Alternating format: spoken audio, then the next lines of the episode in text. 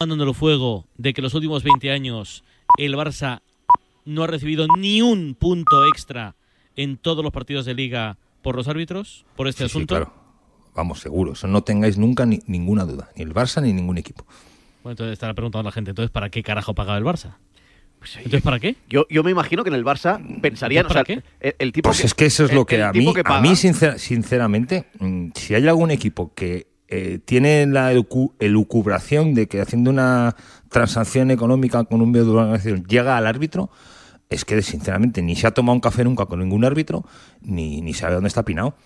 Porque es que eso no existe. Entonces, si, ¿por qué lo ha hecho? Pues tendrá que, pregu- tendrá que responderlo el que paga. Yo supongo que el, que el que paga, en este caso el Barça, pensaría que otros equipos estaban pagando lo mismo o más que, que ellos. ¿No? Ya, pero eso es estar Lo- un poco, lo- ya, bueno, lo, sinceramente. lo darían, lo darían como por, por normal. Digo yo, ¿eh? Digo yo. Pero eso está. Una vez que haces el mal, estar en el piensas que todos ¿eh? Actúan como tú. ¿eh? Sí, pero es que eso no, no, no lo sé, no sé. Y hay muchas variables que se pueden analizar que obviamente pues, llevaría tiempo, pero, pero es que no, no, visto desde dentro, decir, de verdad, esta gente, esta gente está en sus mundos de yuppie.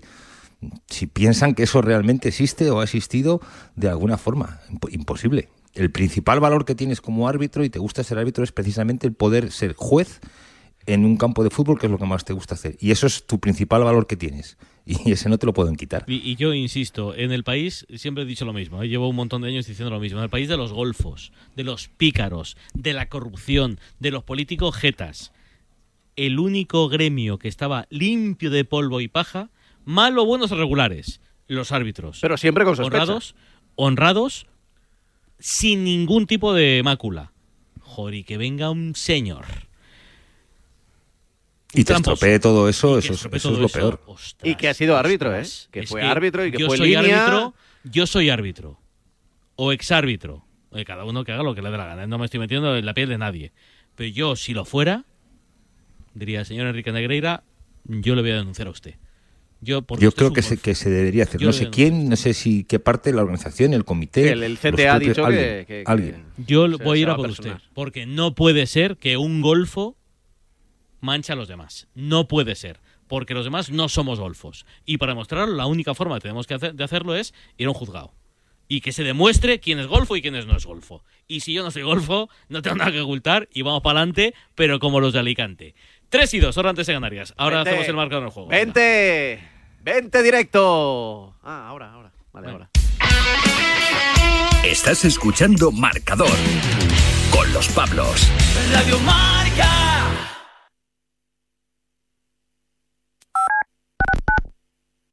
El deporte es nuestro. Despierta, San Francisco. ¿Cómo? ¡Que despiertes, hombre! Que de 10 a 11 en Radio Marca todas las mañanas tienes a David Sánchez pinchando con todos los bufanderos. Discoteca Maracaibo, todo lo que puedas imaginar y mucho más. Despierta San Francisco. De lunes a viernes de 10 a 11 en Radio Marca. Sintoniza tu pasión con las voces del deporte.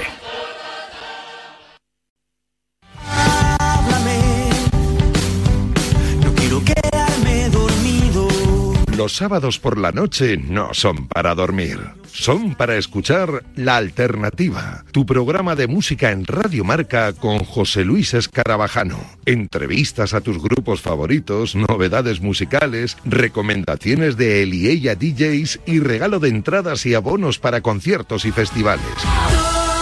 Todos cantando himnos de los. Y si no te lo crees, te lo dicen ellos. Hola, somos Crystal Fighters y escuche la alternativa en Radio Marca. Ya sabes, la madrugada del sábado al domingo desde la una te esperamos en La Alternativa. Y nada de dormir.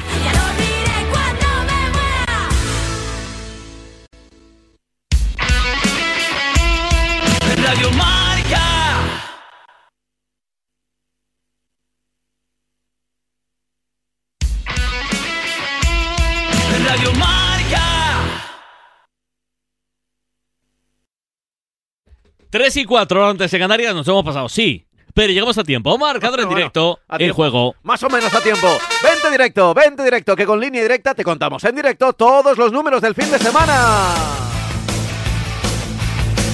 Venga, va, que estamos en la jornada número 22 de la Liga Santander y que tiene un partido en juego. Estamos esperando a que empiece la segunda parte. Lo hace, John. No todavía, pero va a haber un cambio sorpresivo por cómo ha calentado Seferovic que ingresa al partido. Se va a la ducha Strad Larsen. Ahora sí, balón que toca Cubo, reanudado el Real 1, Oyarzábal, Celta 0. Para las 4 y cuarto, Real Betis Valladolid. A las 6 y media, Mallorca Villarreal. Para las 9, Osasuna Real Madrid. Segunda división en hora y 10 arranca el. El Lugo Eibar. Para las seis y media. Leganés, Unión Deportiva Las Palmas y Ponferradina Levante. Y a las 9. Tenerife Mirandés. Quedan dos horas para que empiece eh, jornada en Primera Federación en su grupo 1. Celta B Alcorcón. Y otras dos en el 2. Real Unión de Irún, Calahorra. Y que yo sepa, sabes traca, bien, tra. sabes bien. En la Premier a falta de 15 minutos para saber si el Arsenal si vuelve a pinchar otra vez. Aston Villa 2, Arsenal 2. El segundo tanto lo marcó Zinchenko en un Arsenal que se está soltando y que está buscando el tercer tanto. Además a las 4 juega el que le persigue el Manchester City frente al Nottingham Forest. En el City titular Holland, por supuesto, además de Kevin De Bruyne ante un Nottingham Forest que no tiene centrales. A la misma hora también eh, juega el Chelsea con Joao Félix de nuevo titular y que va a estar por detrás de Fofana y no de Kai Havertz. Además Brentford Crystal Palace. Brighton Fulham y Everton Leeds United, además del Wolverhampton Bournemouth, en el cual está Mateus Cuña como delantero centro. A las seis y media. El Liverpool visita al Newcastle. En Italia, minuto 6 de la Sampdoria con Gese, de momento que no está debutando, Sampdoria 0, Boloña 0, a las 6 Derby Monza Milan, 9 menos cuarto, Inter Udinese en Alemania, a las 3 y media juega el Bayern de Múnich, visita al Borussia Mönchengladbach, el líder, además a las 3 y media también juega el RB Leipzig, visita al Wolfsburgo con Nkunku, esperando a que pueda reaparecer, va a estar en el banquillo el atacante francés, Misma hora, tres y media también para el Bochum Friburgo, Stuttgart, eh, Colonia. A las seis y media, Eintracht de Frankfurt, Werder Bremen. En Francia a las 5, Niza Gams. A las 9, Estrasburgo, Angers. Más allá del fútbol, poco tengo que contar. Bueno, sí, algo sí, ¿eh? lo del baloncesto. Que tenemos las semifinales de la Copa del Rey, ya sabes que se disputa en Badalona. El Real Madrid se enfrenta al Unicaja de Málaga a partir de las seis y media, las nueve y media, Lenovo Tenerife, precisamente Juventud de Badalona. En balonmano a las 4 de la tarde empieza el Cangas del Morrazo Benidorm. Será el primer turno, luego tenemos hasta cuatro partidos en el día de hoy. En fútbol sala a las 5 empezará el Barcelona El Pozo de Murcia de la mañana. Ya sabemos el Cartagena 4, Movistar Inter 3. Lo que sí está en disputa ahora mismo son los campeonatos de España indoor de atletismo. Ahí, Aquí en Gallur, en eh, Madrid, mira, por ejemplo, eh, resultados. Óscar Usillos ha igualado el récord del campeonato de los 400 metros. 46-63. Es el tercer mejor registro europeo de la temporada para el palentino. También estamos pendientes de los mundiales de cross que se están disputando en Australia. Victorias para el ugandés Jacob Kiplomo y la keniata Beatriz Chevet. En esta prueba, en la femenina, eh, estaba la etíope Letense Gidey, acariciaba el oro, iba primera, ya colapsado cuando quedaban 30 metros para el final.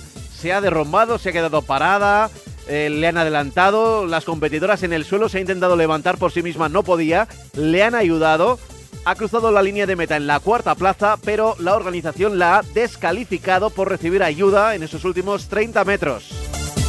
Una de las imágenes de la jornada, sin duda, la puedes ver en marca.com. Y estaremos pendientes también de ciclismo en Portugal de la Vuelta al Algarve, en nuestro país de la Vuelta Ciclista Andalucía, la Ruta del Sol. Son las 3 y 8, 2 y 8, si nos escuchas desde Canarias, la radio es la del deporte, contándote todo el deporte del fin de semana con línea directa. Cuidado el Celta, cuidado el Celta que empieza la segunda parte empujando John. Sí, con una amarilla para Zubimendi que te cuento enseguida, pero una falta que yo creo que ha provocado bien tras un error de Barrene Gabri Veiga.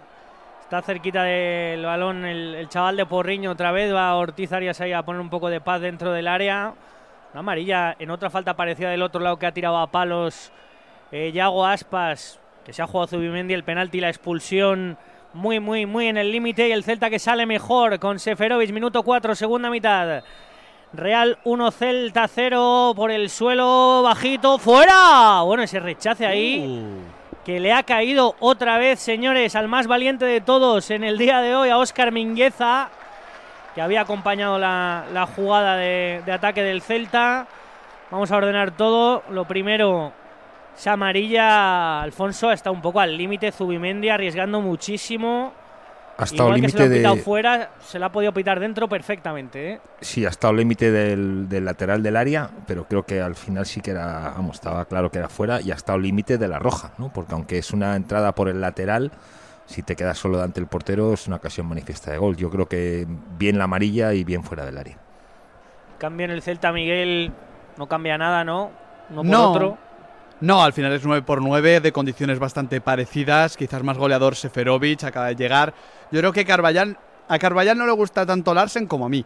Eh, y opta por, por refrescar la, la punta. Mm, yo ya digo que solo está faltando acierto. La Real ha disparado una vez en total en el partido. Y el disparo de, de Oyarzabal tenía un 5% de opciones de ser gol. En esta estadística de los expected goals, por tanto, la Real lleva 0,05 y la Real Sociedad, o sea, y el Celta 0,42, que ha rematado seis veces. A ver, a ver, a ver, vaya lío, vaya lío, madre mía, tremendo.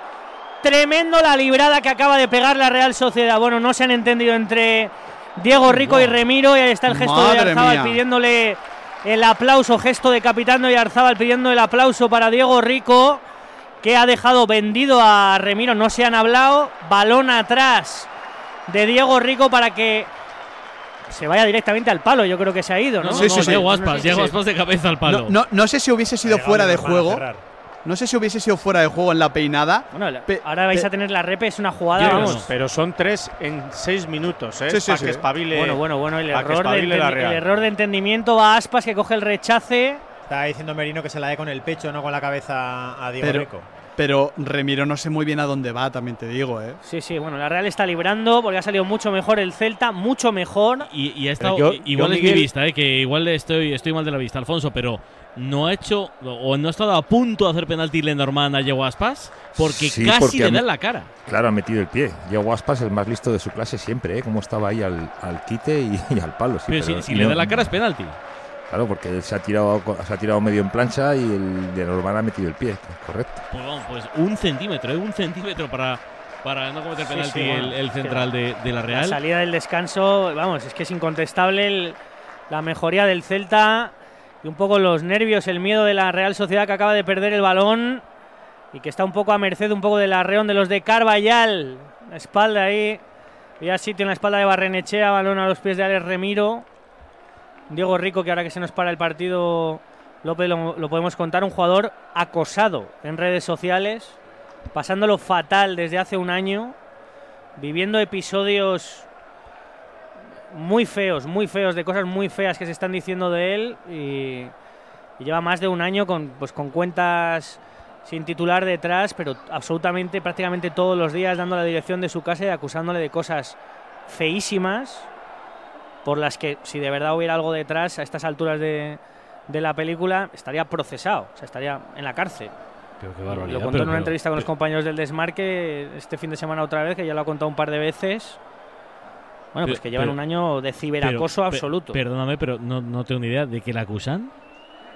No, llamándole violador y llamándole de un montón de, cosas que, que estaría juzgado ahora mismo. Porque, es- porque no es de ahora, o sea, es de hace más de, de año y pico. Llevamos ya en eco con la peli esta. Sí, además, es, una parte es esa, otra dicen que su pareja ha debido agredir a alguien y como que Diego Rico ha estado por ahí. También que sus amigos han metido en jaleos eh, más o menos por él y que él acosaba también a alguien. Y bueno, hay Todo, una ¿eh? persona que no sabemos quién Sí, es sí. Que está pagando bots de, de Oriente Medio y, y lejano para que a los tweets de la Real en los que sale Diego Rico decirle pues cosas mencionando su casa, mencionando a la Archaña y un montón de cosas. Sí, sí, dando la dirección del futbolista, bueno, cosas muy feas. Joder. Bueno, pues en la- para, para medir también un poco el nivel de presión con el que está jugando Diego Rico cuando era amarilla clara para Carles Pérez Eneco. Sí, primera para un jugador del Celta, se la lleva el ex jugador del Barça y de la Roma por una falta ataque cubo. No, suele ser, yo lo digo López, pero no suele ser habitual que un futbolista eh, cuente estas cosas, ¿no? Que está siendo ciberacosado. No, claro, claro, claro. Bueno, él la contó el año pasado, después de clasificarse la Real para Europa League, ya que eh, llevaba toda la temporada siendo acosado y que iba a poner el tema en, en co- en cosas legales, ¿no? Que iba a hablar con abogados y que ya lo había puesto y ahora han vuelto, eh, por eso lo, se lo han vuelto a preguntar, porque eh, hace poco, pues este tipo de publicaciones en las que Diego Rico está en el equipo de la semana de no sé qué, llegan los bots al Twitter de la Real y estáis protegiendo a no sé quién y son todos el mismo mensaje, copiado y pegado. Desconocía el asunto, pero me han entrado Sí, sí. escalofríos, ¿eh? O sea, ahora imaginaos eh, vivir día tras día con, con esa presión. O sea, es, algo, es un asunto con el que hay que lidiar psicológicamente eh, por temor a tu integridad física. Estáis hablando del domicilio. Ojo que está su familia también de por medio y, y también la quieres proteger. O sea, ojo a la presión de, de este futbolista de Diego Rico. Qué bien hace en contarlo públicamente, pero, pero ojo, ¿eh? porque ese chico es imposible que esté 100% concentrado en nada de lo que haga por ese Claro, miedo claro. que tiene que sentir. Que yo creo que es lo que, lo que hay que poner en valor un chaval que tiene un hermano con discapacidad, que es un pedazo de pan, Diego Rico. Está volcado con su hermano y que le vemos aquí sobre el verde, cómo lo lleva en los aviones de la Real, cómo le acompaña, cómo bueno, no tiene ni un pudor en mostrar cómo es su familia, en sentir orgullo de su familia, como hay que hacer. Y que lleva un año y pico de marrón, pero de marrón Es una barbaridad de tiempo. gordo que ya verbaliza. Eh, oye, eh, eh, además de este asunto, acabo de ver, seguro que, que lo he visto también por la tele, las piernas de Unai Núñez llenas de sangre. Es que se ha comido la publicidad en una jugada en la Pero que había se pitado ha hecho falta. una herida en la parte trasera de las piernas, o sea, mm, justo encima de las corvas, que Sí, claro, ha le tapa el pantalón, pero que, que está de estos sangrando, típicos vamos. triángulos que están donde están calentando los jugadores para diferenciar lo que es terreno de juego de no terreno de juego.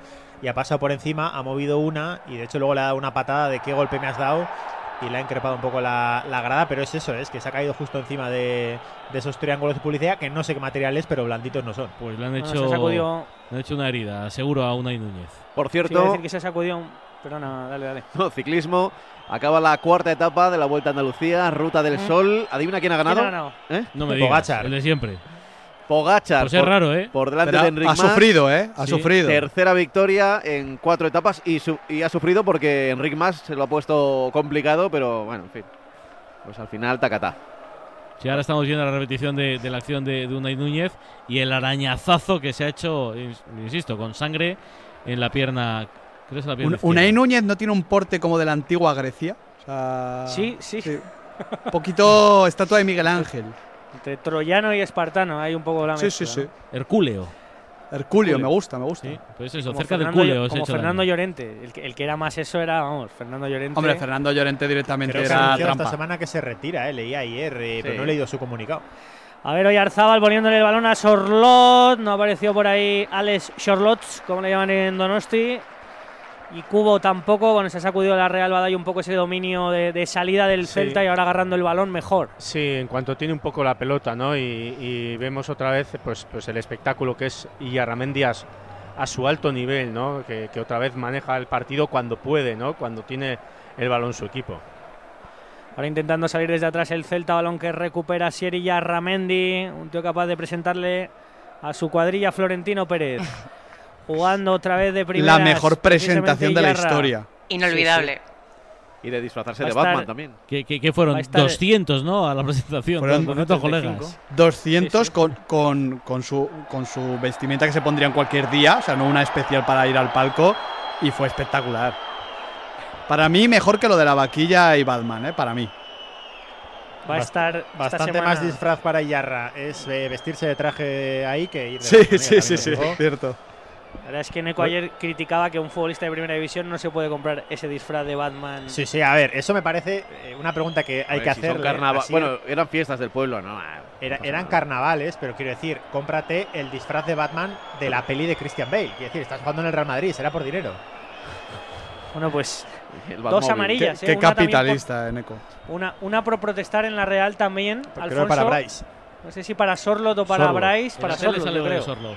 Es que ahí el árbitro se ha confundido, la verdad, porque la tarjeta es clara a Unai Núñez, pero la ventaja es clarísima también, ¿eh? Entonces mm, Es que no se ha dado que cuenta de que se, queda- se quedaba solo y a la derecha Cubo los dos solos, pero además un ataque muy claro, ¿no?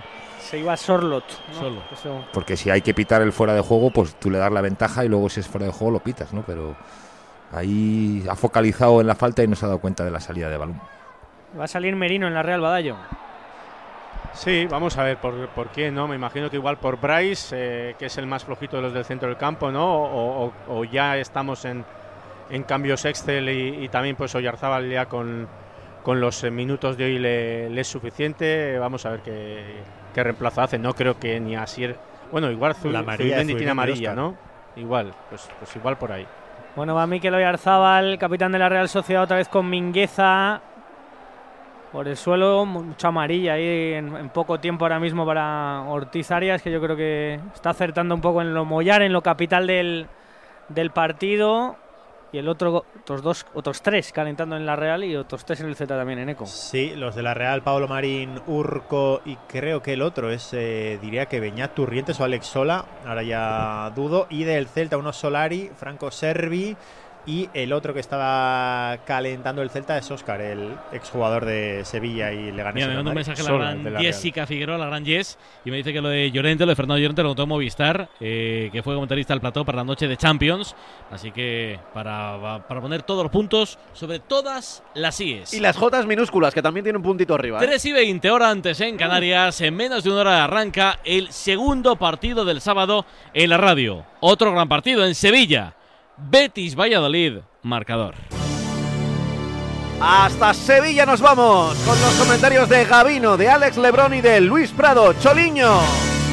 Con el arbitraje radiofónico de Alfonso Pérez Borrol, los detalles de Agustín Varela. Canta, cuenta los goles desde Sevilla para el mundo. Alonso Rivero. Hola Alonso, muy buena. ¿Qué tal? Saludos, buenas tardes, López Juan Arena. ¿eh? No contaban con nuestra astucia. Aquí estamos, ¿eh? a pesar de absolutamente todo, familia de la mejor radio del mundo. Estamos situados ya en el Templo Verde y Blanco en una nueva oportunidad para el Betis para acabar sobre todo con esa mala racha. No lo consigue ganar aquí desde hace casi cuatro meses.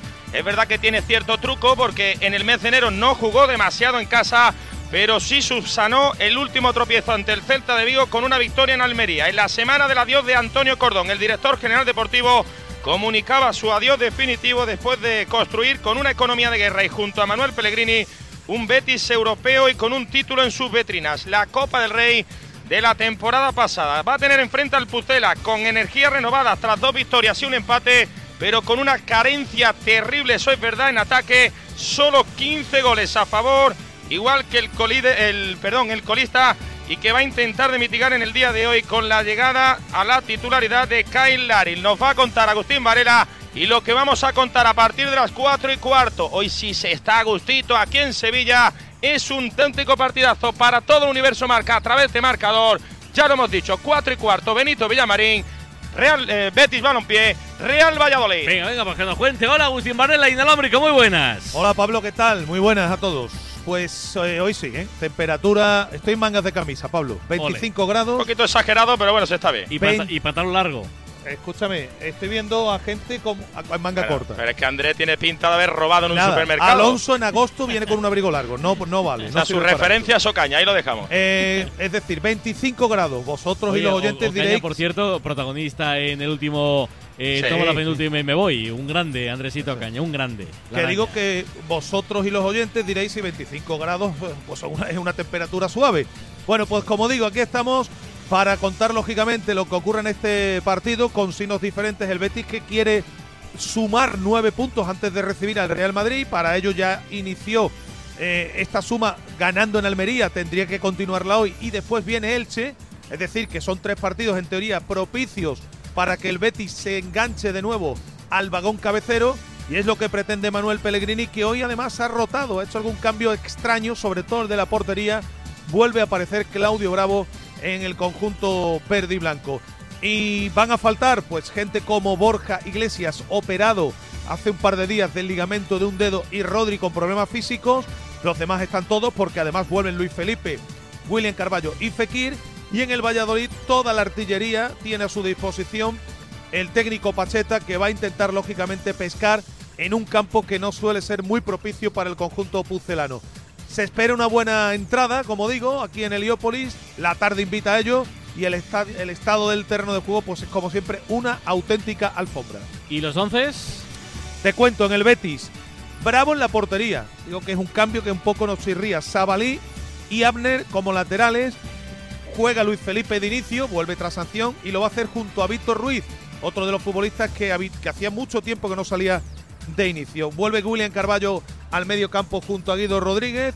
Canales, Juanmi y Fekir son los habituales inquilinos cuando están bien en la media punta y a Jose Pérez es el que sustituye a, a Borja Iglesias. En el conjunto de Pacheta, Masip en la portería, Luis Pérez, Ongla, Javi Sánchez y Olaza en defensa, Monchu y Quique Pérez en el medio campo, Gonzalo Plata, Óscar Plano y Darwin Machís en la línea de medias puntas, Larín arriba, es decir, el 11 prácticamente casi de gala, porque como digo, tiene todo a su disposición el entrenador del conjunto pucelano. Gol importante en la Premier League. Minuto 96. Acaba de marcar el Arsenal un gol de billar porque es un disparo de Jorginho. Toca en el palo. Bota y después del bote le cae el balón en la cabeza de Emiliano Martínez que se marca el gol, el Dibu, el portero argentino. Un gol que puede valer una liga, un auténtico golazo. Minuto 96, va a ganar el líder. Vila 3, a- Vila 2, Arsenal 3. Mola mucho el partido de San Sebastián. Doble ocasión para la Real Cuedva. Sí, en la contra casi empata ahora mismo Seferovic. El pase de Carles Pérez creo que ese es maravilloso. O no sé si es de Luca de la Torre, pero antes un disparo desde la frontal de Zubimendi, casi gol. Pero que le ha pegado maravillosa a Zubimendi. Y luego un mano a mano de Oyarzábal después de un pase de cubo. Está animando esto. Quintana va de milagro 1-0, ¿eh? Está muy, muy molón. Eh, Badallo, está divertido el partido. Sí, ahora como decís. ¿no? Eh, parecía que el Celta, bueno, parecía no, el Celta salió mucho mejor de los vestuarios, luego se ha hecho con el partido la Real, para mí gracias a Iyarramendi, y ahora sí que hay ida y vuelta, ¿no? Que, que, bueno, pues que para el espectador es muy divertido, para la Real se descontrola un poco más el partido y, y el Celta está perdonando demasiadas, ¿no? También la Real que ha tenido alguna, pero, pero el Celta ya creo que está perdonando demasiado si quiere sacar algo de aquí. Bueno, va a hacer dos cambios. Mucho ímpetu, mucho ímpetu el del Celta de Vigo. Qué maravilla el pase de ataque. Estamos viendo la repetición de ese mano a mano que ha tenido Oyarzábal, pero minuto 66, ¿cómo se está poniendo este partido de, de atractivo? Eh, hay tiempo, ¿eh? hay tiempo para, para sorpresas. ¿Ibas a hablar de cambios, John? Sí, iba a decir Eneco que va a mover dos piezas ahora mismo Carvallal. Sí, va a entrar Oscar Rodríguez y va a entrar Renato Tapia, que tampoco ha calentado. No es de los que estaba lloviendo antes que calentaba. Ha salido a calentar Domingos Paciencia y van a entrar Oscar y el peruano. A ver, Galán con cubo, cubo por el suelo. Domingos no. Domingos es el padre. Gonzalo. Domingos es el padre, efectivamente. bueno, pues paciencia, por favor. Claro. Es Paciencia Gonzalo, Junior en este caso es- también, ¿no? Sí, Eneco? también es Gonzalo Paciencia. Ha- Cuidado con Eneco, que es muy peligroso. ¿eh? De- Cuando coge carrerilla en estos temas. Oye, Domingos, yo algún gol en. España metió, ¿eh? El padre. Sí. Sí, sí. Y luego fue entrenador eh, muy breve del Depor. Y ojo que viene otro gol en Inglaterra. Se queda solito Martinelli, no hay portero. Acaba de marcar el Arsenal el cuarto tanto. Va a el ganar Dibu. el líder. Minuto 98, Aston Villa 2, Arsenal líder 4. Subió a rematar un córner. córner y le han cazado, le han pillado con el carrito del Ya, helado. ya que había marcado un gol de cabeza, ¿no? A ver si marcaba otro. Aston Villa 2, Arsenal 4, minuto 68 partido en San Sebastián, Real 1, Celta 0, marcador. Rincón de la Victoria, donde todo es posible, donde podrás disfrutar de la naturaleza, donde encontrarás la cueva del tesoro y de la victoria, y donde descubrirás Villa Antiopa, un yacimiento romano único. Rincón de la Victoria, lleno de vida. Las apuestas de goles llegan a la noche de Radio Marca. De domingo a jueves a partir de la una de la madrugada, analizamos las mejores claves y los mejores consejos para apostar con responsabilidad con Pedro Pablo Parrado y Javi Amaro. ¿Y tú que vives solo? ¿Qué necesitas para tu seguridad? Yo no paro por casa, y aunque vivo en un piso se queda vacío y me preocupa que puedan entrar cuando no estoy. Pues en Securitas Direct tienen una alarma para ti, porque cuenta con protección reforzada en el punto más vulnerable, la puerta principal. Y si pasa algo, responden en 20 segundos y avisan a la policía o envían un vigilante. Y es que tú sabes lo que necesitas y ellos saben cómo protegerte. Llama ahora al 900-103-104 o entra en securitasdirect.es y descubre la mejor alarma para ti. La vida es como un libro y cada capítulo es una nueva oportunidad de empezar de cero y vivir algo que nunca hubieras imaginado. Sea cual sea tu próximo capítulo, lo importante es que lo hagas realidad. Porque dentro de una vida hay muchas vidas y en Cofidis llevamos 30 años ayudándote a vivirlas todas. Entra en cofidis.es y cuenta con nosotros. Bueno, pues 68 de partido, marcador de Radio Marca, Real 1 y Arzábal, Celta 0 y un jugador del Celta Nego que se ha podido hacer muchísimo daño ahí en un duelo con Miquel Merino. Celebramos Sí, que se ha puesto de pie. ¿eh? Y se encienden las alarmas porque es Gabri Veiga, está claramente cojo, ha ido Merino con todo a que no disparara y ha disparado pues el, el jugador del Celta. A ver, precisamente de Merino, el pase es buenísimo dentro del área de calle a Cubo, Iván Villar salvando el 2-0, córner. Bueno, pues es un partidazo la segunda parte. ¿eh? Una ocasión, otra, lo del otra. 1-0, ¿eh? Sí, porque eh, está llegando Cubo, eh, con Merino también la cosa se acelera. eh, la, la segunda parte de Gabri Veiga es un espectáculo, para mí se está comiendo el partido. O sea que esto podía ir perfectamente 2 a 2, 2 a 1, 1 2 incluso, pero vamos, sin duda. Va el córner a favor de la Real Sociedad marcando jugada contra su Celta de toda la vida hoy con la Chururdín. Ahí va Brais Méndez, se fue Yarra, entró Miquel Merino Zazón, el Conde en su retorno del guerrero particular. Ahí venía el Samurai, el balón de Cubo, apareció la cabeza de Mingueza, la pesca Oyarzábal. Consigue salir el Celta. Saque de portería. Bien, ahí Iván Villar que ha hecho no lo que no ha hecho en el gol. Aguantar bien las manos, manos duras y balón a córner. Badallo, si te digo eh, dos futbolistas que va a llevar de la Fuente en sus primeras listas como, como seleccionador, dos jugadores de la Real, ¿qué dos dices? Pues Zubimendi Merino. Sin duda. Si es, si es de la fuente, Zubimendi Merino. No creo que a Oyarzábal le vea todavía para ir. Eh, merecer, se merece ir. eh, bueno, ojo con Zubeldia también, que, puede ser de, de la fuente y Zubeldia está haciendo un temporadón. Se, se ha merecido hasta hace poco ir también eh, Bryce Méndez, aunque ahora haya bajado un poco el, el nivel. El otro día, el lunes, lo hablábamos. Creo que la Real tiene cuatro o cinco seleccionables ahora. Que los conoce a todos de la sub-21, López. Han pasado Claro todos sí, sí, por él. claro. Hizo pa- titularísimo. Pero han pasado ellos, John, y también han pasado muchos otros, quiero decir. O sea, si al final es que han pasado todos los jugadores españoles por mano de, de Luis de la Fuente, pero sí que creo que, que Merino. Bueno, es que Zubimendi lo doy prácticamente como. No, es que como Merino. indiscutible. Y Merino hasta también. el punto de que, de que Merino fue uno de los futbolistas que eligió para Mayores. llevarse a las Olimpiadas, de los mayores que eligió de la Fuente para me llevarse. da, me da un morbazo la primera lista, me da un morbo, pero rollo eh, no como la del Mundial, pero casi, ¿eh? Me da, Pero, me eh, da pero mu- esperan mucho morbo. muchos cambios, López. Yo sí, yo espero cambios. sí. yo, espe- yo espero ca- Sí, sí. yo espero cambios Digo porque que era habrá una lista muy de Luis Enrique, pero tampoco espero sorpresísimas, ¿eh? Hombre, a ver, eh, Miguel, hay cuatro o cinco jugadores que todos dijimos, vaya, este va al Mundial, que me imagino que no van a ir.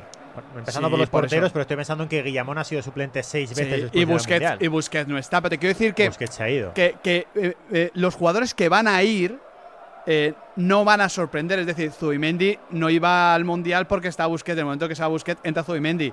Eh, Merino ya ha estado yendo con la selección. Si va a Canales, ya estaba yendo. O sea, no espero grandes sorpresas en ese Por ejemplo, sentido. de, de Ceballos, ¿esperas que sí o que no? Si Ceballos está a este nivel, ¿por qué no? Ahora bien, también te digo. Yo, yo incluso, también te digo, incluso López. con un Ceballos un poco menor, yo esperaba que le, ¿Cuá- que ¿Cuántos centrocampistas caben? Porque es verdad que Soler, Soler seguramente se caiga. Yo creo que igual se cae Coque y entra Merino por Coque, precisamente, que siempre ha sido un poquito la duda que, que había. Pero, pero luego tienen que caber todos, Pedri, Gaby y compañía, ¿eh? Y Bryce, por ejemplo, que estaba para ir, está regular ahora y yo creo que Claro. no va a ir, por ejemplo. Yo no descartaría a Yarzábal tampoco, ¿eh? Es decir, eh, incluso le valió de 9 en su momento. España gana el sub-21 con Oyarzábal de 9, con Luis de la Fuente. Pe- Pero va a depender de este. equipo. En su caso va a depender de este mes. O sea, si sigue mejorando eh, como está mejorando, yo creo que sí. Pero tiene que mejorar, porque si no es que es Pero poco. es que el partido de, de- de hoy de Miquel eh, Miguel es de antes Sí. de la lesión. Y el de del Cornellá año ni te cuento. Por eso. A ver, Veiga dentro del área, la pega Veiga, se encuentra ahí los pies de Martín Zubimendi, muy exigido con la amarilla, como perdón, como Barrenechea, que yo creo que está comprando boletos Badallo para, para ser el siguiente cambio de Imanol. Mira, y, y Sí, además, de y hecho- Badallo, y te, y te dejo ya me callo, eh, pero yo creo que Oyarzábal, aunque no esté al 100%, creo que tiene que ir, porque Oyarzábal va a ser importante en la selección durante 10 años. Y yo si Sí, fuera, bueno, pero- si fuera de la fuente, yo a Miquel, yo la llevo. Ya, pero ahí tambo- tampoco voy a entrar en ese tema porque luego decimos muchas veces de algunos de otros equipos, si no está jugando tanto, si sale de lesión, ¿no? Entonces, bueno, hay muchos futbolistas, afortunadamente en España, de mucho nivel. Lo que yo creo es que el tercer clasificado de la liga tendrá más representación de la que ha tenido eh, habitualmente últimamente, ¿no? Men- menos es imposible, Porque Óscar. tiene unos jugadores, eh, unos cuantos jugadores seleccionables. A ver, Roja. Bueno, Ojo. madre mía. Madre mía, qué error de Renato Tapia. Yo no sé lo que le ha dicho Alfonso a la calle, directo, acababa de entrar. y deja a su equipo con 10 en el momento clave. En el momento clave, ¿qué hace Renato? ¿Qué hace Renato? Qué manera de cargarse el partido. ver, la- Renato Tapia a la calle. La primera amarilla, Alfonso, la del bisotón, ¿es amarilla o no? Sí, la primera es, pe- es perfectamente sacable porque ha saltado con los dos pies y le ha, le ha pisado, ¿no? La segunda, pues es que yo lo que no he visto en la imagen si es segunda amarilla o roja directa. Yo creo que es directa la segunda, ¿eh? Y Creo, si, ¿eh? si es roja directa es porque habrá oído algún instituto. desde Lo luego, cierto es que- Descalificación, ¿no, gesticulamientos no ha habido. Y de O sea, hecho se estaba dando la vuelta hacia Claro, su... pero tú te, pu- te puedes cagar las muelas de alguien en voz baja. Pero. Y de espaldas. Claro. También, te digo, también te digo López, y, y arriesgándome a que no sabemos lo, lo que ha dicho, si el jugador está de espaldas, que igual, yo qué sé, mm, no se lo está diciendo a él, sino que está diciendo a la Doble situación amarilla, a sí eh, mismo. perdón, doble amarilla. Doble amarilla. Pues eh, si es doble amarilla, Doble amarilla, sí. a mí me parece un error del árbitro, sin haber oído lo que ha dicho. Porque eso que es se muy está barato. yendo, se está yendo. Claro. No se puede sacar en- a expulsar a un jugador. El otro día No lo hemos comentado, que pasó la semana pasada. ¿Qué puede haber dicho? ¿Qué pitas o no sé? Cualquier cosa, cualquier comentario Claro. árbitro tiene.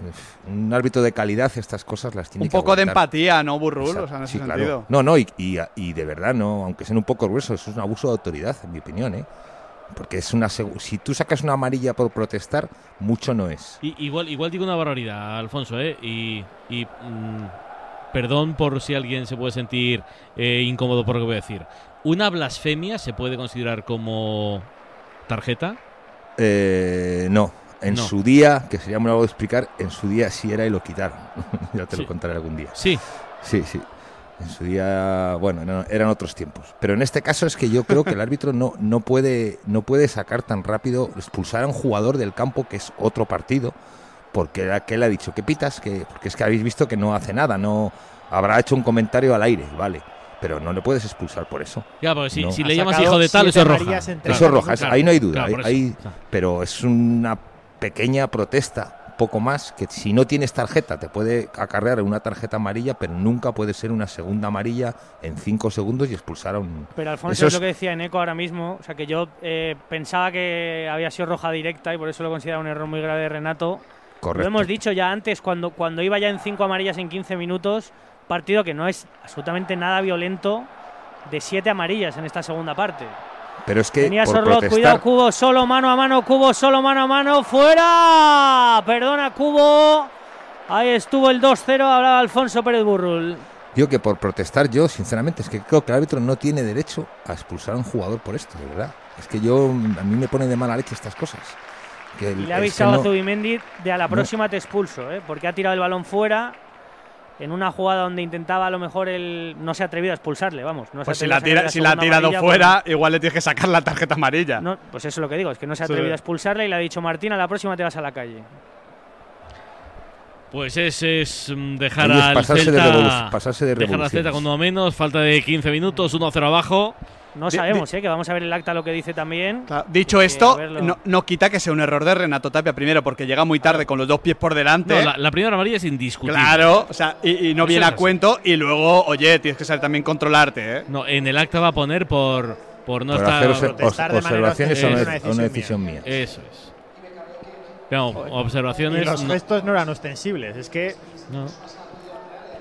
Bueno, pues Son el jugadas que ahora el mismo- árbitro cuando las, las reflexiona, yo creo que se, vamos, a todos nos ha pasado alguna vez, seguro. Pero las reflexionas y dices, esto no está bien, no está bien. No, una cosa es que tengas las tarjetas en el bolsillo y otra cosa es que las saques así tan, tan rápido. ¿no? Puedes intervenir de otra forma, echarle la bronca, llamarle al orden o avisarle, pero no rápido, dos amarillas en 10 segundos. Bueno, pues lo que es es lo que es. Y lo que es es que a 12 para el final, el Celta está con 10 y teniendo que remontar un gol de Mikel Oyarzábal. Seferovic ahí aguantando un balón, poniéndolo cerquita de donde hacía daño. Terminó el balón en saque de banda. Vino Aspas para rascar un córner que es un tesoro, oro puro. Ahora mismo para el Celta jugarse en la pelota parada. Mira, mira que en la Real, por supuesto que tiene ocasiones para el segundo, pero uno va a las estadísticas: 6 disparos de la Real, 15 del Celta, 2 corners de la Real, 5 del Celta con este. O sea, cuidado, ¿eh? Sí, las ha Bueno, pues tenido. lo que pasa es que al Celta le ha faltado acierto y ahora Sí. al quedarse con uno menos lo va a penar, pero no está siendo ni mucho menos un mal partido del Celta de Vigo con mucho ímpetu. Ha sido arrollador, ¿eh? tanto el inicio de la primera como de la segunda mitad, pero no ha tenido acierto, no ha tenido puntería de cara a la portería contraria. Muy con lo que decía Oscar, mejor equipo de lo que dice la clasificación. Eh, jugando mejor de lo que dice la clasificación. Pero es que en Vigo te dirán ya, pero es que llevamos 3-4 años igual y, Ya, ya. y- y vale de poco. Bueno, pues el córner que vamos a ver si le vale a Carballar, el entrenador de Braga. Es que ahora mismo el Que Celta mismo- está, está tres puntos, tres por encima del descenso. Es tres. muy peligroso. Al borde del lío. Oh, pero Al borde del lío. Sí, pero con, con todo, eh, que ya hemos dicho que antes el Celta yo creo que ha perdonado el empate, ahora la Real, las dos de Cubo, ha perdonado el, el sentenciar el partido. ¿eh? Sí, la- antes la dos- de Mikel, sí, sí, sí, Son sí, dos sí. que eran de, Pero la de Mikel se le echa al portero, pero las dos de Cubo que ha tenido tiempo en ambas oportunidades para elegir el disparo, creo que haya definido más mal el japonés, que como suele decir él, eh, es lo que tiene que mejorar, que tiene que estar más tranquilo y yo creo que hoy ha estado demasiado tranquilo. A ver, viene otra vez Cubo contra Idú. Ganó el duelo ahí el ganés. Balón para Iván Villar. Tiene una historia en, en el pueblo, Eco. Sí, te lo decía antes. eh, Iván Villar, el portero del Celta, es de Cangas y eh, es curioso que en Cangas hubo tres olímpicos en Tokio y los tres volvieron con medalla. Iván Villar con la de plata que consiguió en fútbol, Teresa Portela consiguió la suya y Rodrigo Corrales, otro portero, consiguió la de balonmano. Un pueblo que he leído que es el de David Cal, que ese dato a mí ya me faltaba. Venía Bryce jugando. Con, pues, venirse preparado a los partidos. Desayuno, medallas olímpicas allí. Martín Zubimendi, ahora mismo durmiendo un poquito, metiéndole cloroformo al balón. Que pase, que pase, maravilloso. Maravilloso para Bryce, que se citó ahí en el mano a mano con Mingueza. Ganó el duelo. el Jugador del Fútbol Club Barcelona, Diego Rico, y ahora sí canta un poquito la grada del Real Arena que se había venido abajo como el partido de la Real hoy Arzabal jugando con Cubo. Cubo que se iba con Aidú, estaba en fuera de juego. Está ambientalmente cuando va a hacer dos cambios Imanol. Anoeta bajito últimamente, Badallo, ¿eh? Un pelín, ¿eh? Bueno, es- está una mezcla de la hora que es, el bocata del descanso, el sol que te da en la cara, la temperatura y dos de eh, sí, estamos 1-0 y tal, pero el partido no está tan controlado como, como parecía, ¿no? Eh, y, y el Celta lo estamos viendo que tiene calidad como para meter una, que demasiado, demasiadas ha perdonado ya. Bueno, y va a haber tres cambios en Eco. Sí, va a entrar Franco Servi con el dorsal número 11 del Celta y van a entrar Robert Navarro y el otro es Pablo Marín. Eh, había parado los- el doble cambio Manuel con la expulsión. Veremos si uno es Zubimendi. Se está arriesgando Imanol, ¿eh? con Zubimendi, con, sobre todo con Barrenechea, que ya tiene a María en no su puesto. Sigue calentando a Alex Sola, pero todavía no entra. Mira, a mí me dice Pues Choliño ser- que además de los de las medallas olímpicas en Cangas, el marisco también flipas, ¿eh? Luego estará Yo comentando es que el no soy muy de marisco, entonces me quedo con las medallas olímpicas. Y los frigoríficos. Sí, el morrazo. El morrazo. Se van a hacer los cambios. Yo creo que se va Bryce. Primero en irse. Bueno, Pablo Marín por Bryce, yo creo que se segura y el otro será Oyarzábal, Oscar, ¿no? Lo normal. Eso es lo normal, sí, vamos. Pues taque cubo. Bueno, pues se va a Cubo, se va a poner arriba en la derecha Robert Navarro y en el Celta. Vamos a ver que yo creo que es el. Está Galán expulsándole ahora mismo ataque o empujándole para que salga.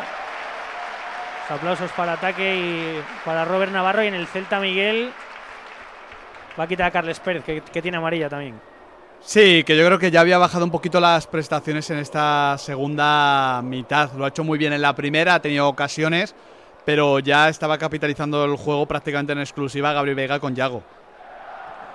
Hemos nombrado tampoco a Oscar Rodríguez, que yo creo que es uno de esos jugadores de los que se esperaba más en el Celta. ¿eh? Un, Bueno, un tío. yo- es que Oscar, eh, a mí cuando destaca en el Leganés, eh, veía mucho elogio, mucho elogio de, de- de gente que ve los highlights, las- la- la- los disparos, los goles, pero que no veía los partidos, no era un futbolista con contribución al juego. Lo ficha el Sevilla en un movimiento que me sorprendió porque pagó un buen dinero al Real Madrid y desde entonces ha estado lejísimos de, de- de ser el futbolista que, que se esperaba y de A evolucionar. ver, cuidado, mano a mano, mano a mano, va Seferovic, Zubeldia que toca lo justito, justito, justito el balón. Bueno, vaya acción defensiva, casi como un gol porque se quedaba solo mano a mano Seferovic después de un error de Pablo Marín en la entrega. Clave, ¿eh? Sí, sí. No, es, una acción- es un gol. Es un gol en No una sé si- defensiva. creo que era Aspas, ¿eh? Se ha intentado perfilar para la zurda. Los dos delanteros del Celta ahora son zurdos y ya sabemos el problema que tienen con las derechas habitualmente. Así que Iago Aspas ha intentado perfilar y ha aparecido Zubeldia con la escoba. ¿De quién es? La pérdida es de Marín, yo creo. Echa un balón, hay un melón a nadie. Pero, pero se la juega, luego- se la juega. Veiga, ¿eh? Es Veiga, es Veiga, porque Veiga amaga que va a ir hacia atrás, ve, eh, le, le deja el espacio, luego lo ataca y luego le mete muy bien el pase a Yago. A ver, Sorlot contra el mundo. Se va el noruego imponente en la zancada. Se va a ir mano a mano con Iván Villar. Ganó a Idú el marcador. Hay Córner. goles en Alemania, le marcan al Bayern de Múnich, lo hace por medio del capitán Stindl, Borussia Mönchengladbach 1, Bayern 0. La última vez que el Bayern visitó el Borussia Park recibió 5 en la Copa. Además, Upamecano expulsado con roja directa en el minuto 14, Mönchengladbach 1, Bayern 0 y gol también del RB Leipzig en Wolfsburgo, zapatazo de Forsberg, minuto 15 con Enkunku en el banquillo, Wolfsburgo 0, RB Leipzig 1. Va el córner para Robert Navarro, 84-30, meritorio el Celta con 10, llegando, pisando área en San Sebastián. Navarro, punto de penalti, el cabezazo de Miquel Merino. Hay un jugador de la Real por el suelo pidiendo ahí algo más ahí en ese choque, creo que es con Seferovic. Y, y lo que solemos comentar, el córner igual ya en el 85 en corto, ¿no? Con 1-0. Pero bueno. eh, Lo está es jugando que- últimamente estos minutos mejor la Real, ¿eh? Está, está aprendiendo. No, pero el no, no equipo. te creas, no te creas. Sí, que el otro sí, día sí. también en, en el RCD Stadium buscaron más alguna, alguna ocasión de marcar. Y, y hoy también, ya te digo, creo que el- son chavales. Y los chavales, claro, también marcar un gol o, o hacerlo bien, pero, pero también es hacerlo bien, perder tiempo. A ver, Diego Rico poniéndose la Sorlot. Pedían penalti, pedían penalti. Alfonso pide penalti el noruego ahí por un agarrón, creo que de Unai. Se levanta ahora, yo creo que sin protestar más, pero ha pedido todo el banquillo de la Real. Se han puesto un poco así de pie, pidiendo no sé si un agarrón abajo, algo. Bueno, le ha metido un poco el cuerpo cuando está saltando en el Nada, aire, ¿no? bien. Bien cuerpeado así por Unai, así un poco para trabarle, para hacerle poco le coge faltita el por brazo abajo, también. pero. Bueno, yo no creo que tenga incidencia en el remate, ¿no? Le estorba más que le hace falta, en mi opinión. Sí. Le molesta, le incomoda. No llegaba ya, yo creo que no llegaba claro el balón. Va a salir Carlos Fernández también en la Real Sociedad y hay otro futbolista también preparado. Bueno, Alex va a Sola. los cambios irá Barrenechea que ahora mismo le acaba de robar el balón fenomenal a Javi Gala, un balón en Churi Urdín, rasca una falta ahora mismo Barrene. La protestaba Franco Cervi y esto es lo que tiene la Real de los chavales, como decía Badallo, que ahora compite. Está Real en otros años. Y has, vi- has visto al chaval, ¿eh? Ha ido Aspas a decirle algo a Barrenechea y se le ha encarado Barrenechea de a, a mí no me grites. Bueno, es el, el pozo de, de claro. más años en primera división. Oye, con este- tiene ahora casi 25, no 21. Con este triunfo, la Real sigue tercera con 45 puntos a 3 del Madrid, con un partido más. Y Más 7 por 11 encima el Atlético. Detrás y por Sí, le detrás. mete, le mete una presión al, al Betis tremenda, le obliga al Betis prácticamente. 9 por encima, no 11 por encima del Betis. 11. 11, 11. Hombre, es que la, la realidad es que ahora mismo está en la mano de la Real Sociedad porque está compitiendo mejor, porque esta temporada está siendo mejor equipo, porque tiene una gran renta, están igualados en cuanto a lo de competiciones se refiere. O sea, la- a la Real, entre comillas, hay que exigirle que se meta en esta Champions. Lleva un Estamos punto en la más jornada gana hoy 22, que la la, pregunta- su campeonato a estas alturas.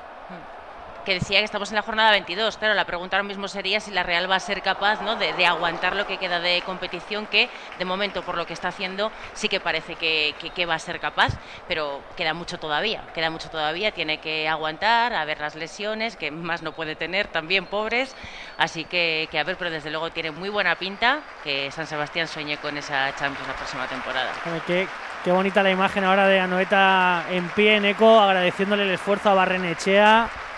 Tercer partido consecutivo de lateral derecho. Y también a Alex Orloz, que se marcha y entra Carlos Fernández, que tengo apuntado el dato, cada vez que juega no marca aquí desde abril de 2021 el jugador sevillano. Observación para Sorlot. Estará ya la recompra entre 10 y 20 seguro. Que recordad es propiedad del Leipzig el jugador y han entrado Carlos Fernández y Caballo Loco Alex Sola. ¿Cuánto? Estamos en el 88. ¿Cuánta propina, Alfonso?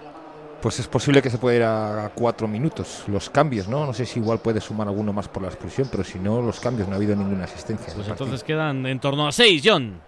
Navarro con Galán, balón para Martín Zubimendi, vuela el balón al cielo de Donosti, lo baja, el que va a estar seguro en la próxima lista de Luis de la Fuente, venía Pablo Marín, jugando otra vez con Diego Rico, Rico Cono y Arzábal, que ha aguantado todo el partido, no acertamos en las quinielas de los cambios, 90 minutos más para ese cuerpo del capitán de la Real, que pase, que pase de Zubimendi, a Robert Navarro se le fue largo el control al jugador de Barcelona y ahora van todas las esperanzas del Celta en este duelo entre Robin Lenormand y Yago Aspas. Viene en el socorro Diego Rico. Tiene que retroceder Lo intenta otra vez Gabri Veiga entre tres de la Real Sociedad. Va al suelo Miquel Merino, recupera el balón Diego Rico. Lo intenta dormir la Real Sociedad y ahora viene Merino jugando otra vez con Navarro. Pedían la falta y la amarilla para Cervi en la izquierda. Abierto bien el balón Navarro. El mano a mano de Carlos Fernández. Se va al suelo, piden penalti. Pide penalti Carlos Fernández. Madre mía, cuántos están. Lleva el banquillo de la Real pidiendo 5 o 6 penaltis que son Lo todos que tiene que pedir es penaltitos. córner. Lo que tiene que pedir es córner, ir al No, córner. No llega ni a penaltito, la verdad. Nada, nada, es que no, es Nada, nada. Y ahora, claro, llega el Celta, lo que decía Badallo, aprovechando la contra y ahora tirando las torres arriba Carvallal. La ponía de primeras, otra vez el balón de Unai. Parece la defensa de la Real Cervi que podía llegar tarde y hacerle falta a Miquel Merino. Le ha caído el balón a Yago Aspas, citándose con Diego Rico en el piquito del área, el balón hacia el otro costado para que la pueda poner, que la va a poner Galán. Uno a uno ahí en el duelo con Alex Sola, la cabeza blandita de Zubimendi, la intenta bajar Seferovic. Y ahora creo que es Miquel Merino otra vez, que juega esto, vamos, como el mejor, ya lo hizo el otro día en Cornellá y en el descuento, pues como si lo hubieran hasta el 94 y a María para dejar ese como si lo hubieran matado, es que es idéntico a lo que hizo el otro día en, en Cornellá Badallo, vamos, rascando oro puro en estos Sí, segunditos que están bien. volando. Lo hace muy bien porque le ha- en cuanto ha visto el balón se ha metido ahí un poco abajo pa- para esto es lo que hay que hacer también eh, Carlos Fernández arriba y se lo se ahorra a Merino llevarse otro golpe otro golpe más. Bueno, Está pues- Carvallal todo el rato hablando con el cuarto colegiado Sí, sí, sin la- perder las formas. sí, ¿eh? Se le ve educado, pero diciéndole, oye, esto no me está gustando. A lo mejor le está diciendo un poco pesado sí que estás, pero, pero me estás hablando bien. Pero mi- es que mientras tenga un tono normal y no gesticule, y, bueno, es que hablar no es, no es- no es tarjeta. como el típico vecino pesado que tenemos todos en el ascensor que no te suelta. Hay que subir andando, John, ¿eh? Seferovic. Vivo. Ha habido tarjeta, ¿no? En, en- en un segundazo. No, el séptimo, yo vivo en un séptimo. Bueno, cuidado, cuidado, cuidado, cuidado. Aspas se ha pillado adelantado a Remiro. ¡Fuera, madre mía! ¡Qué bueno es Aspas! ¡Qué bueno Buah. es Aspas! Otra ¡Qué recuperación de bueno Veiga. es Yago Aspas! Cómo ha hecho una jugada que no veía nadie y le ha pegado desde 30 metros a punto de hacer el empate. Bueno, ha habido tres pasmos delante nuestro aquí. Bueno, es que por, por, por nada, ¿eh? Mira, no hace falta, vamos. no hace falta mirar a portería porque ya sabe que está adelantado el portero. Cuando viene el error, viene el Lo sabemos todos, ¿no? es Bueno, bueno, eh, Remiro. tiene la cabeza el fútbol Diego Aspas como casi ningún jugador de primera división, como casi ninguno. Pero apuntar el el segundo viaje a ningún lado de Remiro hoy, ¿eh? Y cuidado que viene Aspas otra vez, ¿eh? Que viene Aspas otra vez. 2.20 para el final. Viene a cerrar Diego Rico, lo merece el Celta. Otra vez Aspas contra tres, balón atrás. No consigue salir los de Imanol. Corner. Tocó en Alexola. Se está mereciendo el empate el Celta, sin discusión. Con 10, metiendo la Real en su área. Desde hace tiempo. Otro ¿eh? córner más, otro córner más va a ir Navarro, ¿no? Ha rechazado. ¿no? Oscar Ahora. Rodríguez a poner este balón.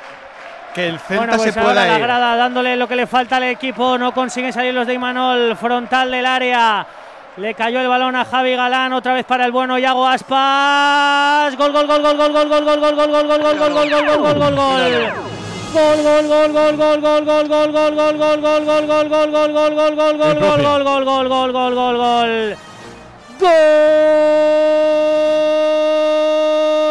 La pegó Aspas, se la metió dentro Robin Lenormand.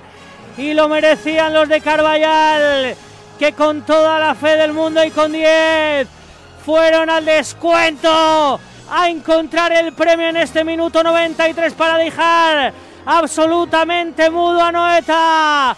Empata Aspas con Lenormand. Él no quería para adentro. Real 1, Celta 1. Los goles en marcador con Movial Plus, con el aceite de las articulaciones, con ácido hialurónico, para que saltes, para que celebres con los goles de tu equipo en el descuento. Movial Plus tenía que ser de Kern Pharma. Probablemente lo estaba mereciendo el Celta de Vigo, pero se queda absolutamente anestesiada eh, la grada en eco. Se fueron hacia el córner donde están los aficionados del Celta. Vimos vibrar por primera vez ese cristal de la afición visitante porque es el momento y el minuto. Muy tranquilo Carlos Carvallal, todo lo contrario, su banquillo que salieron todos a celebrar el gol. Él no quería de Robin Lenormand. El centro es de Iago Aspas y efectivamente eh, no despeja, no ataca bien la pelota Robin normal, se tiene que estirar mucho y el balón va para adentro. Tiempo ver, cumplido, así perdona, que, que- López, eh, que quedan 10 Por segundos. eso, por eso, sí, quedará un Pablo poquito. Marín lo va a intentar la Real, va a poder poner la última dentro del área. Suben todas las torres de Imanol, balón para Pablo Marín. Bien cerrado ahora mismo el Celta, llegaba sola. Final, final, final, final, final, final. Empató el Celta. Al final empató el Celta, Real 1. Celta 1. ¿Y cómo se van abajo en Ecom? Pues cabizbajo los jugadores de la Real, más felices los del Celta. Creo que está cojeando un poquito Gabri Veiga, no sé si del golpe, de la acumulación de esfuerzos. Se queja Alex Remiro, Alex Sola y a Pablo Marín de no haber colgado la última. Salen los integrantes del banquillo del Celta a felicitar a sus compañeros. Al final empate a uno entre los dos equipos. Tercera la Real con 43 puntos, 5 más que el Atlético, que es cuarto, con un partido más obvia- obviamente que los de Simeone, que se enfrenta mañana en casa al Atlético Club de Bilbao. Décimo tercero el Celta de Vigo con 24 puntos, se alejan uno más, es decir, en cuatro de los puestos calientes de los puestos de, de descenso. Quintana, tu valoración del partido. Me parece muy justo que el Celta, que ya se fue de vacío en su partido ante el Atlético de Madrid, se lleve al menos un punto de su visita a Noeta. De hecho, En 11 ibas para a decir 11. justo antes del gol de Lenormand Sí. que era injusto el 0 de 6, ¿no? Era, era- era injusto, de hecho tenía el tuit escrito, no lo había publicado. Eh, no, no- no era normal que, que- que produciendo tanto ante el Atlético de Madrid, ante la Real, equipos que están tercero y cuarto, el Celta no sumase un solo punto, era solo una cuestión de falta de acierto. Ha tenido que ser un gol en propia, pero, pero me parece muy justo, sobre todo con la segunda mitad de Gabri Veiga. La segunda mitad de Gabri Veiga es un auténtico escándalo. Este chico, con medias bajas, eh, con tobillitos juguetones y esa cinturita que hace bailar a cualquiera, es una auténtica pasada. Para mí, para mí, el gran descubrimiento, la gran aparición de esta temporada en la Primera División Española, un auténtico disfrute, ojalá se quede muchos años con nosotros y por el bien del Celta, ojalá se quede muchos años defendiendo esta camiseta. Gracias, Miguel. Gracias a vosotros, chicos, un abrazo. María, gracias. Tu resumen final. Pues eh, recogiendo las palabras de Quintana, ha sido precisamente Gabri Veiga el que cuando Yarzábal intentaba despejar ha visto el desmarque como se alejaba Yago Aspas, ha puesto el balón y de esa jugada ha sido el gol del Celta de Vigo merecido. Este punto para ellos es oro por todo lo que ha generado. Le estaba faltando acierto, lo ha conseguido en el tiempo añadido. Una Real Sociedad que se ha dormido en esos últimos minutos, pero qué buen partido hemos visto y qué contenta estoy de haber visto este partidazo en mi estreno con vosotros. ¿Has Qué estado bien, cómoda? Qué bien. Mucho, Qué bien. pero ya me soltaré. La primera vez un poquito tímida. Bueno, habrá muchas más. Si tú Gracias. quieres, habrá muchas más. Gracias. Un beso, María. Bienvenido al marcador. Luego te vemos en la tele. Eh, Badallo, ¿y tu resumen? Bueno, pues, pues ya lo veníamos un poco avisando, ¿no? Es cierto que el, el empate final yo creo que puede considerarse justo, ¿no? Porque el Celta ha hecho y ha tenido más ocasiones incluso que la Real, eh, pero a mí me da rabia que, que el equipo de Imanol, eh, mediada la segunda parte, hemos dicho esas dos de Cubo, ¿no? Alguna otra de Oyarzábal, aunque bueno, pues esa es más mérito del portero y tal, pero ha habido varias, varias oportunidades para haber hecho el 2-0, que igual era demasiado premio, pero las has tenido. Y luego lo hemos avisado, o sea, hay que perder tiempo, hay que parar el partido, no se tiene que jugar nada. ¿Y qué, qué no se ha jugado de, los últimos 10 minutos? Si se ha jugado todo. Entonces ahí, que la Real había ganado, pues, pues, eh, pues hoy ha perdido, ¿no? Y, y el Celta, a base de insistir, pues se lleva un punto muy merecido, porque ya te digo que incluso al final, pues bastante libradas ha, ha- ha habido para la Real, ¿no? Así que bueno, pues partidazo, sobre todo en la segunda parte. Empate yo creo que, que merecido, los dos han podido ganar y los dos han podido perder, ¿no? Con lo cual al final empate. Gracias, Oscar. Venga, saludos para todos. A ver qué dice Yago Aspas, que está en Movistar. A ver qué dice el De Carles la primera que hemos recibido ha sido gol y bueno, después hemos tenido tres o cuatro bastante claras para por lo menos haber empezado el partido y bueno, al final pues eh, casi de la manera con más suerte porque hemos tenido, como te digo, el tiro mío ese, cabezazo al palo, mano a mano de Seferovic, una de Carles Pérez, o sea, hemos tenido tres o cuatro de todas las colores y al final pues hemos empatado con uno de menos y en propia puerta. Y la que tuvo Oscar también, me citabas esa de cabeza después del error defensivo de la Real, el del centro del campo. Yago, preguntábamos en la retransmisión si era cuestión de Meigas. Finalmente llega en una acción, eh, de- pues, llegas por banda derecha y finalmente la mete un rival. Sí, como te digo, que estaba buscando el gol, sobre todo en esta segunda parte. Creo que he tenido esas dos, tres, como te digo, y bueno, al final entra casi de la peor manera posible, pero nos vale para conseguir un punto. Creo que ya la semana pasada no merecimos perder, hemos sacado 7 de 12 contra cuatro grandes rivales y bueno, creo que el equipo va más y deseando que llegue el próximo partido en casa. ¿Y qué tal estuvo el árbitro Alfonso Pérez Burro? ¿Qué tal estuvo Díaz de Mera? Bueno, en general no ha tenido mayor Díaz de Mera, no, Sí, mayor incidencia, pero a mí personalmente no me gusta ver esas cosas, esas, esas tarjetas amarillas tan baratas y expulsar a un jugador que le supone otro partido pues por un comentario que haya podido hacer sin ningún tipo de agresividad ni se ha dirigido a él cuando justo le acababa de sacar una tarjeta amarilla. Creo que esas cosas no, no están bien, pero bueno, bueno, en general por lo demás ha, hecho, ha tenido un buen partido. Te puedes tomar media, medio bocata, hasta y cuarto. Coffee time, correcto. Que arbitra el gran.